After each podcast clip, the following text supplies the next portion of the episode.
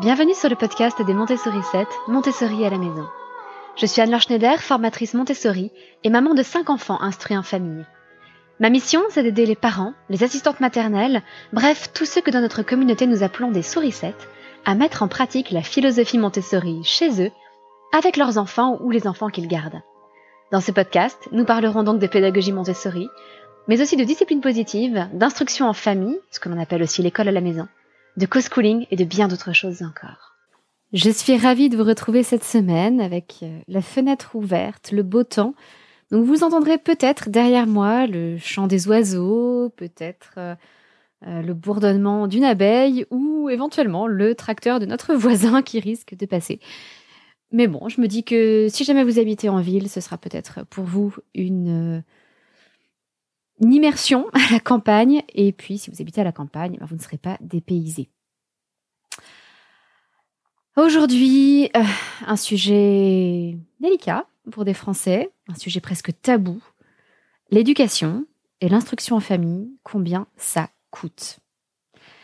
On va parler de tout, on va tout mettre sur la table, les cours par correspondance, les frais de scolarité, le coût de l'éducation d'un élève, les achats de matériel en instruction en famille, donc en IEF, et encore plus en IEF Montessori.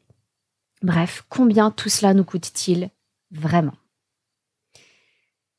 Avant tout, je dois vous prévenir que les chiffres que je donne dans ce podcast sont ceux dont je dispose à l'heure où je l'enregistre, donc en 2023, et que l'article qui est associé à ce podcast, quant à lui, sera régulièrement mis à jour, et il l'a déjà été depuis sa publication, et il va continuer à l'être. Donc si vous écoutez cet épisode bien plus tard, en 2024, en 2030, les chiffres que je donne sont forcément sous-estimés a priori, et il faut vous référer aux chiffres que je mentionne dans l'article qui, eux, seront mis à jour.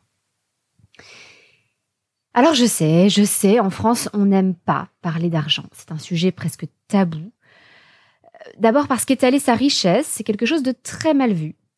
Et parce que le manque de moyens est quelque chose de presque honteux. Et pourtant, je crois qu'il ne faut pas nous voiler la face. Dans les choix éducatifs que nous faisons pour nos enfants, l'argent occupe une place importante. Donc aujourd'hui, sans tabou, sans faux semblant, nous allons aborder la question de front. Et pour cela, je vais avoir besoin de remettre en question certaines idées préconçues sur le coût de l'éducation. Première idée préconçue, ah, l'école publique, c'est gratuit. Alors certes, quand on inscrit ses enfants à l'école publique, on ne paye pas de frais de scolarité. Mais ne vous faites pas d'illusions, il est faux de penser qu'on ne paye rien. Déjà, si vous payez des impôts, plus d'un dixième part directement au ministère de l'Éducation nationale. Chaque fois que vous faites vos courses et que vous dépensez 100 euros, 2 euros sont versés pour les écoles publiques à travers la TVA. Alors c'est complètement insidieux, on ne s'en aperçoit même plus, comme à chaque fois que l'argent est mis en commun. Mais en plus de ça, les entreprises, elles aussi, payent des taxes et des impôts et elles les répercutent sur le prix de leurs produits. Donc au final, c'est bien plus de 2% de nos achats qui financent l'éducation nationale. Si vous voulez voir les choses d'une autre façon, imaginez que le seul budget de l'éducation nationale représente plus de la totalité de l'impôt sur le revenu. C'est quand même fou. Alors pour vous donner d'autres ordres de grandeur, c'est le premier poste de dépense de l'État avec plus de 11,7% du budget total. Et alors, là-dedans, on ne compte pas les contributions de ce qu'on appelle les collectivités territoriales. Quand la mairie paye une école dans sa commune, on ne prend pas ça en compte dans le budget de l'État. C'est simple, en 2021, on a dépensé 161 milliards d'euros pour l'éducation nationale alors même que l'État est propriétaire depuis très longtemps de ces écoles et qu'il n'a plus qu'à les entretenir. Donc l'essentiel de ce budget de 161 milliards d'euros est consacré au salaire des personnels de l'éducation nationale. Alors je vous invite à garder ça en tête la prochaine fois que vous ouvrirez votre porte-monnaie, que ce soit pour acheter votre baguette de pain ou euh, un ordinateur, et d'imaginer cette grosse tirelire à laquelle vous contribuez tous les jours sans y faire attention. Et je crois que l'école publique ne vous semblera alors plus si gratuite que ça. Deuxième idée préconçue, les écoles indépendantes, ça coûte cher. Alors, bien sûr, lorsqu'il s'agit d'inscrire ses enfants dans une école indépendante, les frais de scolarité à verser chaque mois paraissent souvent démesurés. Et je le sais, nous sommes passés par là. L'un de nos enfants était inscrit dans une école indépendante pour le niveau de toute petite section. Mais lorsqu'on compare le fonctionnement des écoles, on s'aperçoit qu'en fait les écoles indépendantes, ou hors contrat, c'est la même chose, gèrent beaucoup mieux leur budget et sont beaucoup plus économes que les écoles publiques. En primaire, un écolier coûte en moyenne 6 940 euros à l'école publique par an, alors que les tarifs moyens d'une école hors contrat en province étaient quant à eux de 1700 euros par an en 2019. Donc, euh, grosso modo, euh, quatre fois moins cher. Je n'ai pas de chiffres plus récents que 2019, je suis désolée parce que ce sont des études qui sont faites assez rarement. Mais je crois que ça se passe de commentaires. Alors, en région parisienne, évidemment, les tarifs sont plus élevés en raison du coût de l'immobilier. Parce que ça, c'est un point très important qu'il faut rappeler. Les écoles indépendantes, contrairement aux écoles publiques, doivent acheter ou louer leurs locaux. Donc le prix de l'immobilier joue un rôle très important. Mais donc les écoles hors contrat sont beaucoup plus économes que les écoles publiques. Et au fond, je crois que ça n'a rien de très surprenant. Lorsque les parents doivent payer chaque mois, ils sont beaucoup plus attentifs à la façon dont leur argent est utilisé. Et les écoles indépendantes ont bien conscience que si elles augmentent trop leurs tarifs, les parents n'auront tout simplement plus les moyens d'inscrire leurs enfants chez elles. Elles sont donc obligées d'adopter une gestion prudente et économe. Troisième idée préconçue, l'instruction en famille, ça coûte cher. Ça tombe bien, j'ai fait un bilan pendant l'année 2018-2019. Alors j'aurais pu le refaire depuis, je ne l'ai pas fait, mais voilà euh, à combien nous revenait l'IEF pendant l'année 2018-2019. Nous avons dépensé 25 euros pour l'équivalent, euh, pour l'inscription à l'équivalent du CNED belge. C'était simplement pour aider notre fils aîné à reprendre confiance en lui. Nous avons dépensé à peu près 85 euros de livres, des livres sur l'art, sur l'architecture, sur l'orthographe et la grammaire, l'astronomie, etc. Une centaine d'euros de matières premières pour pouvoir fabriquer du matériel Montessori. Environ 200 euros de sorties payantes diverses. Nous avions cette année-là pris un abonnement à la Cité des sciences et de l'industrie et ainsi qu'au Palais de la Découverte. Euh, nous étions allés à l'aquarium tropical à Paris, nous avions visité la maison d'Alexandre Dumas, le château de Breteuil, euh, etc. Nous avions dépensé environ 180 euros de tout en box pour le côté créatif et artistique, 119 euros de formation, parce que de mon côté, je considère qu'on n'a jamais fini de se former et de progresser. Et donc tous les ans, je suis de nouvelles formations, que ce soit en neurosciences, euh, sur les adaptations à faire pour les enfants neuroatypiques, euh, sur euh, la discipline positive, etc. Et donc je profite de chaque opportunité pour assurer, si vous voulez, ma formation continue. Et puis, on va ajouter à ça à peu près 50 euros de fournitures diverses. Au total, à peu près 760 euros pour, à l'époque, trois enfants qui étaient en âge d'être scolarisés. Ça revenait donc à peu près à 250 euros par enfant pour l'année. Ça n'est pas énorme, hein 250 euros par enfant pour l'année. Alors, certes, nous étions déjà bien équipés en matériel Montessori, puisque chaque année, nous complétons petit à petit. Certes, cette année-là, nous avions fait un peu moins de sorties parisiennes que d'habitude, parce que à l'époque, euh, j'étais enceinte et les quatre premiers mois de ma grossesse avaient été très pénibles, avec des nausées très fortes et des vomissements fréquents. Certes, il faut aussi prendre en compte que l'IEF me prend beaucoup de temps, un temps qui pourrait être occupé à travailler contre un salaire. D'un autre côté, il faudrait aussi faire garder les plus jeunes à temps plein ou à temps partiel. Donc le manque à gagner n'est pas si grand non plus. Certes, enfin, les premières années où j'ai dû me former et investir dans le matériel de base ont été un peu plus coûteuses. Mais vous voyez tout de même qu'on est loin des budgets des écoles. 250 euros par enfant pour l'année. Je vous rappelle qu'on est à peu près à 1700 euros pour les écoles hors contrat et à peu près à 7000 euros pour le coût de la scolarité en école publique. Donc on peut, c'est possible, assurer une instruction de qualité pour un budget limité. En ce qui nous concerne, nous avons toujours considérablement limité ce que nous, ce que nous coûte l'IEF en profitant de toutes les sorties gratuites que nous pouvions faire autour de chez nous. Ou alors en chinant des livres souvent magnifiques en brocante.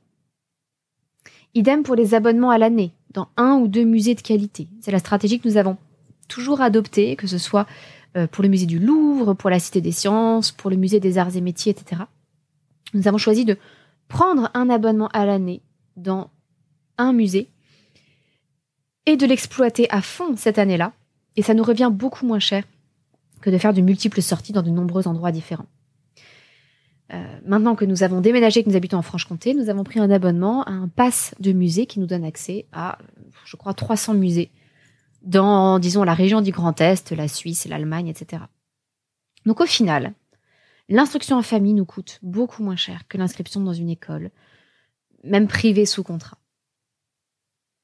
Alors quatrième idée reçue, l'éducation en général, ça coûte cher.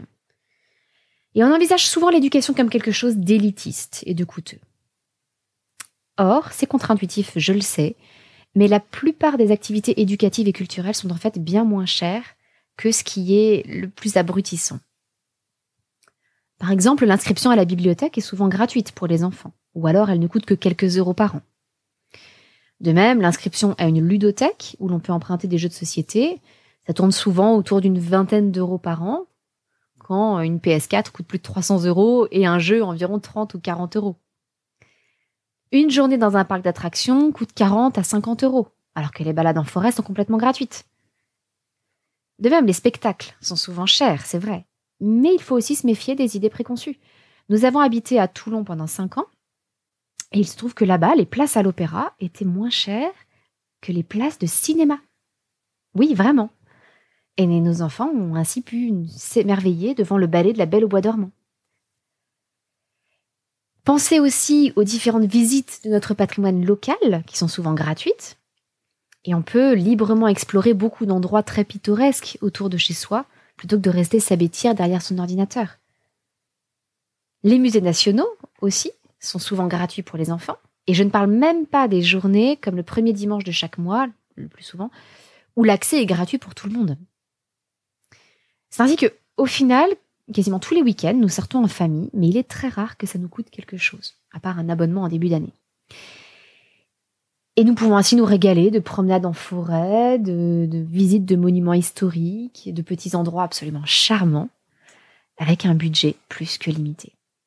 Alors, je ne dis pas qu'il faut supprimer les ordinateurs, les PS4 ou la télévision. Simplement, voyez, tout ce qui est culturel coûte moins cher que tout ça. Et si on prenait quelques minutes pour parler du coup de notre éducation à nous en tant qu'adultes?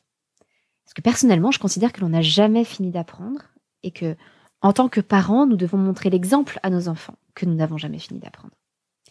Et eh bien là encore, contrairement à ce que l'on pourrait penser, l'accès à des cours de très haut niveau est souvent gratuit. Je vous encourage par exemple à aller écouter les conférences du Collège de France, si vous êtes intéressé par l'éducation, je pense que les conférences de Stanislas Dehaene euh, sur les neurosciences sont particulièrement fascinantes. Et euh, je vous renvoie aussi vers les conférences de l'école normale supérieure. Et vous pouvez écouter les chercheurs les plus pointus de tous les domaines sur votre ordinateur et de chez vous, gratuitement. Il existe aussi de très nombreux MOOC gratuits. Alors vous savez, les MOOC, ce sont des, formations en ligne, si l'on veut, euh, certains sont en anglais. Il y a de très nombreuses universités américaines qui offrent leurs cours gratuitement, tant qu'on ne demande pas de certification. Donc si vous voulez simplement apprendre, c'est le plus souvent gratuit ou, alors à un coût très modique. Mais vous avez aussi de nombreux MOOC gratuits en français. Je vous recommande par exemple les MOOC de botanique de Tela Botanica. J'en ai suivi euh, un sur l'identification des plantes. Vous en avez plein qui sont euh, absolument passionnants et ils en sortent chaque année de nouveaux. Bref, ce qui est culturellement élitiste revient souvent bien moins cher que ce qui relève de la culture de masse. Alors c'est à méditer. En tout cas, c'est à rebours de ce qu'on pourrait penser a priori. Cinquième idée reçue, Montessori, ça coûte cher. C'est un thème que j'ai déjà évoqué dans mon article sur la mise en œuvre de la pédagogie Montessori à la maison. Le lien est dans les notes et dans l'article associé à cet épisode. Mais en fait, le matériel Montessori qui est nécessaire pour une famille est beaucoup moins coûteux que celui qui est nécessaire dans une école. Donc, l'instruction en famille Montessori coûte naturellement beaucoup moins cher que l'inscription dans une école Montessori. Parce qu'en effet, s'il y a des critères sur lesquels on ne peut pas transiger au niveau du matériel, au risque de le voir perdre tout intérêt, on peut se permettre de choisir un matériel qui sera un peu moins résistant qu'en école, puisqu'il ne passera qu'entre les mains de nos enfants.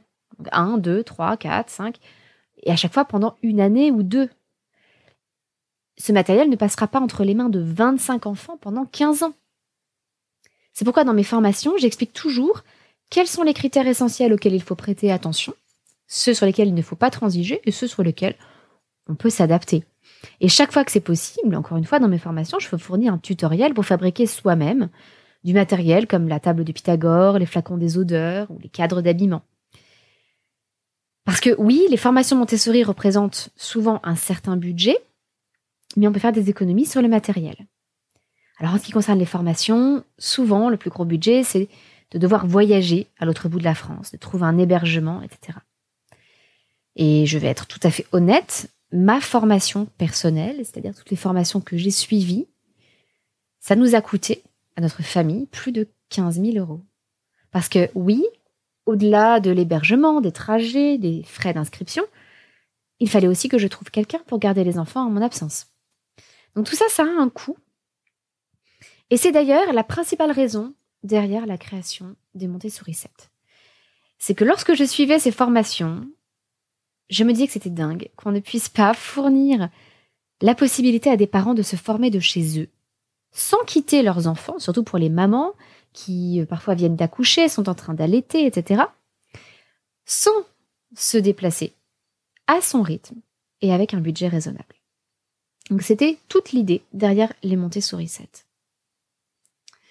Sixième idée reçue, l'instruction en famille ça coûte cher, mais alors l'instruction en famille Montessori ça coûte encore plus. C'est sûr, si on cumule les deux.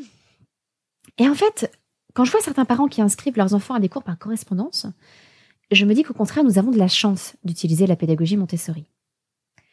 J'ai évoqué avec vous notre budget annuel pour l'instruction en famille c'était le cas en 2018-2019, euh, il était comparable pour les enfants de primaire euh, ces dernières années. Et donc, je vous rappelle, il était à peu près 250 euros par enfant et par an. En comparaison, les cours par correspondance pour le primaire coûtent souvent entre 900 et 1800 euros par an. Pour nous, avec trois enfants euh, en IEF, ça pourrait revenir à plus de 5000 euros. Je vous laisse imaginer. C'est un budget énorme. Euh, qu'en ce qui nous concerne, nous préférons consacrer à des activités extrascolaires ou à des vacances en famille. Euh, et nos enfants apprécient, ont toujours apprécié euh, plus particulièrement les activités extrascolaires. donc nous préférions déplacer ce budget vers les activités extrascolaires. Et je vous parlais du primaire, et donc je ne parle même pas du collège. On est entre 1800 à plus de 4000 euros, suivant les cours par correspondance et les options. Alors ça reste moins que le coût de la scolarité d'un collégien par an, mais en plus il faut être disponible pour pouvoir accompagner son enfant dans les cours par correspondance. Donc l'instruction en famille Montessori, c'est beaucoup plus accessible que tous ces fameux cours à distance. Malgré ça, j'ai remarqué que certaines familles se sentent isolées et que même si elles peuvent faire partie d'associations, euh, d'instruction en famille, etc., euh, souvent, les familles qui pratiquent l'instruction en famille Montessori recherchent d'autres familles qui ont le même fonctionnement. Et dans les associations d'IEF, elles rencontrent des familles qui font de l'unschooling, qui font du Steiner, qui font euh, une pédagogie traditionnelle classique, qui utilisent des cours par correspondance. Or, elles ont besoin d'être accompagnées, d'être guidées ou d'être rassurées dans leur pratique de l'instruction en famille Montessori. Et c'est pourquoi, il y a quelques années, j'ai ressenti le besoin de créer un programme qui serait unique, spécifiquement pour ces familles. Alors, ça n'est pas un cours par correspondance. Ça n'aurait de toute façon aucun sens dans l'esprit Montessori. Euh, puisqu'on ne cherche pas dans cette pédagogie à imposer un programme à un enfant, mais simplement une progression pour qu'il puisse avancer à son rythme.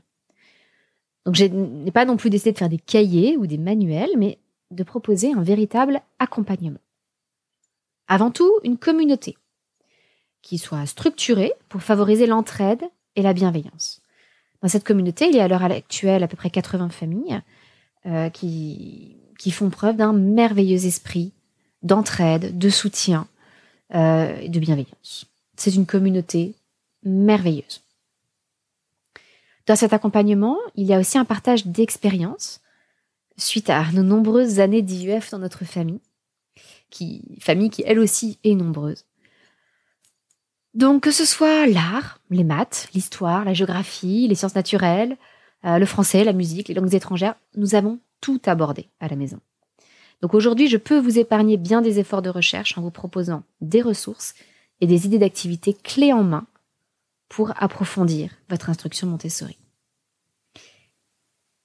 Et je vous propose aussi un accompagnement qui est sur le long terme, pour que vous appreniez à observer votre enfant et à lui proposer ce dont il a vraiment besoin. Tout ça avec des séances de questions-réponses en direct, durant lesquelles vous pouvez me poser toutes vos questions. Alors bien évidemment, euh, j'aimerais pouvoir proposer cet accompagnement à l'IEF Montessori gratuitement. Seulement, ça ne serait pas viable sur la durée, vous vous en doutez bien, ne serait-ce qu'à cause des frais fixes que ça engendre, et puis du temps que cela me prend. Malgré ça, je tiens à ce que toutes les familles puissent en profiter, et que ça reste un budget abordable, quel que soit le nombre d'enfants dans la famille. C'est pourquoi je propose ce programme au tarif de 37 euros par mois à l'heure actuelle, euh, avec deux mois offerts si vous vous inscrivez à l'année, donc 370 euros pour l'année entière. Encore une fois, on est très très loin du budget des cours par correspondance avec le même objectif, vous guider, vous rassurer, et puis vous montrer le chemin dans cette aventure absolument formidable qu'est l'instruction en famille. Alors j'espère vous avoir démontré à travers cet épisode que non, on n'a pas besoin d'être Crésus pour apporter une éducation riche à ses enfants.